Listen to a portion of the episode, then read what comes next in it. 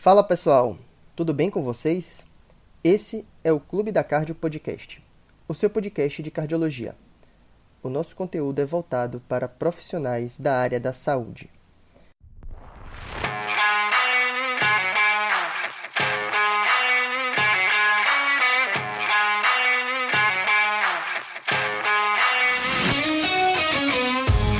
Galera, hoje eu quero começar o nosso podcast te perguntando: o que você faz na sua prática do dia a dia corresponde ao que a teoria preconiza? Ou por vezes você se pega com dificuldade para aplicar na prática os conceitos aprendidos nos livros e diretrizes? Pois é, pessoal. O podcast de hoje começa com esse tom um pouco mais filosófico para propor uma reflexão. Até que ponto o que aprendemos na teoria é aplicável na prática? E digo até mais: até que ponto, em alguns casos, o que aprendemos na teoria está correto? Para ilustrar essa reflexão, eu vou propor cinco cenários aqui, todos de emergência, para exemplificar momentos em que a teoria se afasta da prática na cardiologia. Primeiro cenário, pessoal. Suponha que você está no pronto-socorro e chega um paciente para você com fibrilação atrial e que é a primeira vez que ele apresenta essa arritmia. Eu sei que em sua cabeça, a primeira pergunta que vem é se o paciente está instável ou não. Ok, falaremos disso daqui a pouco. Mas depois dessa primeira pergunta, você também vai se perguntar: essa arritmia tem menos ou mais de 48 horas? Não é isso que aprendemos na teoria? Bom, se o paciente tiver menos de 48 horas de arritmia, ele pode ser cardiovertido.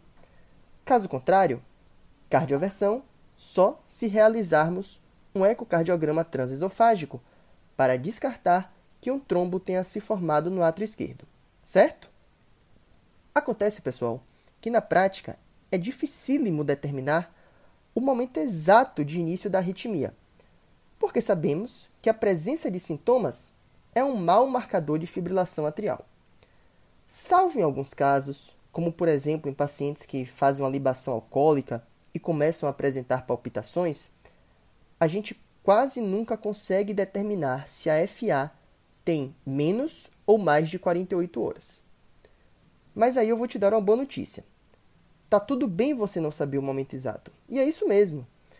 Um estudo randomizado, o Race Aquas 7, mostrou que você aguardar nesse primeiro momento e postergar a cardioversão para 48 horas depois, caso o paciente não apresente reversão espontânea da arritmia, é uma conduta que é não inferior à cardioversão imediata, no que diz respeito ao controle do ritmo em 28 dias.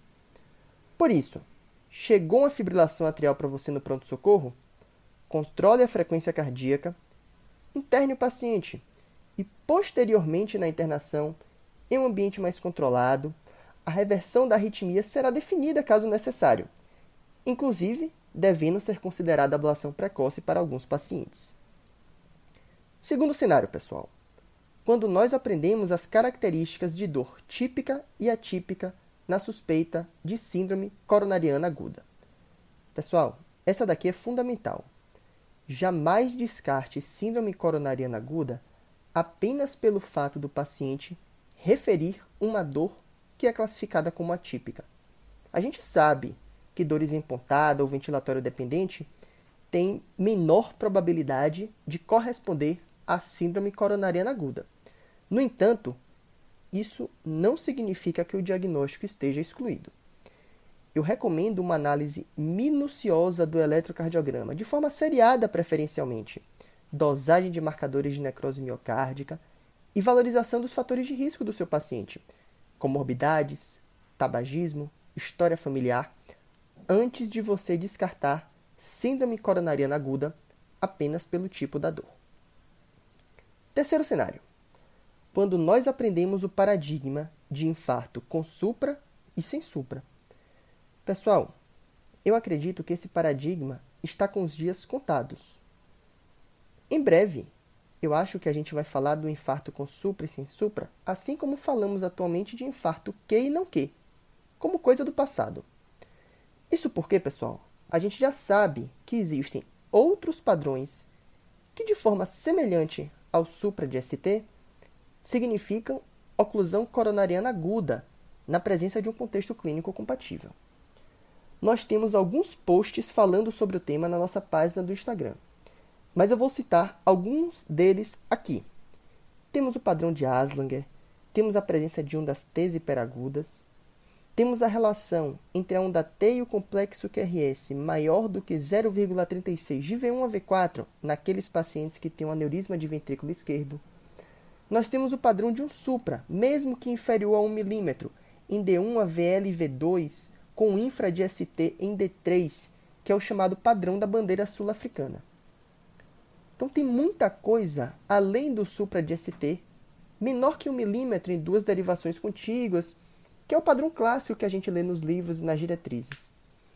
Fique ligado para não deixar passar esses padrões.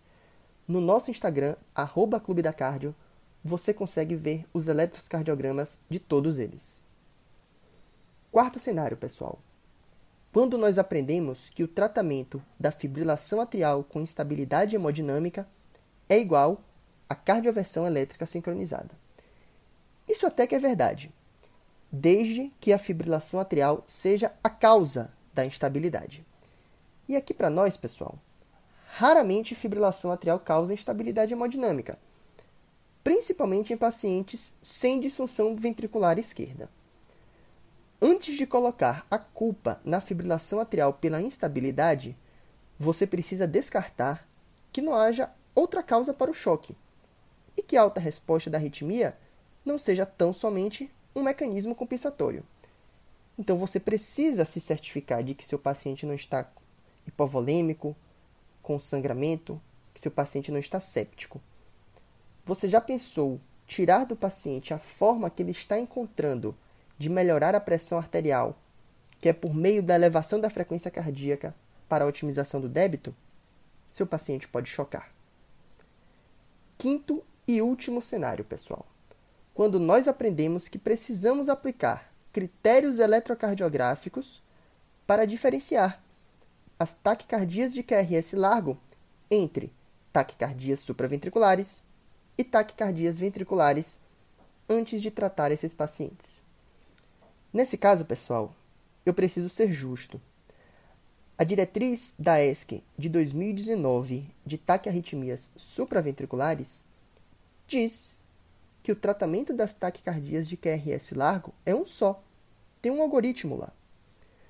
Lembrando que em vigência de um ritmo taquicárdico com QRS largo no paciente que não é portador de marca-passo, existem três possibilidades. Ou seu paciente tem uma taquicardia ventricular, ou seu paciente tem uma taquicardia supraventricular com aberrância de condução, seja por um bloqueio de ramo prévio ou um bloqueio de ramo frequência dependente, ou se o paciente tem uma taquicardia antidrômica da síndrome de Wolff-Parkinson-White. Aplicando o algoritmo proposto na diretriz, você consegue conduzir essas arritmias de forma muito tranquila, inclusive. O que temos que ter em mente é o seguinte: 80% das taquicardias de QRS largo são taquicardias ventriculares.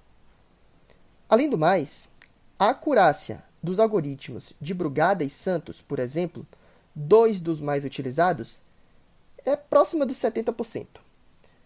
Por isso, sugerimos que, caso você não tenha certeza absoluta de que se trata de uma taquicardia supraventricular, aplique o algoritmo do tratamento das taquicardias de QRS largo e não corra o risco de tratar uma TV como se fosse uma taquicardia supraventricular. Mais recentemente, inclusive, a diretriz de prevenção de morte súbita sugere cardioversão elétrica sincronizada em todo paciente com TV, mesmo que estável, contanto que o risco anestésico não seja elevado. Mas isso daí é tema para um próximo episódio.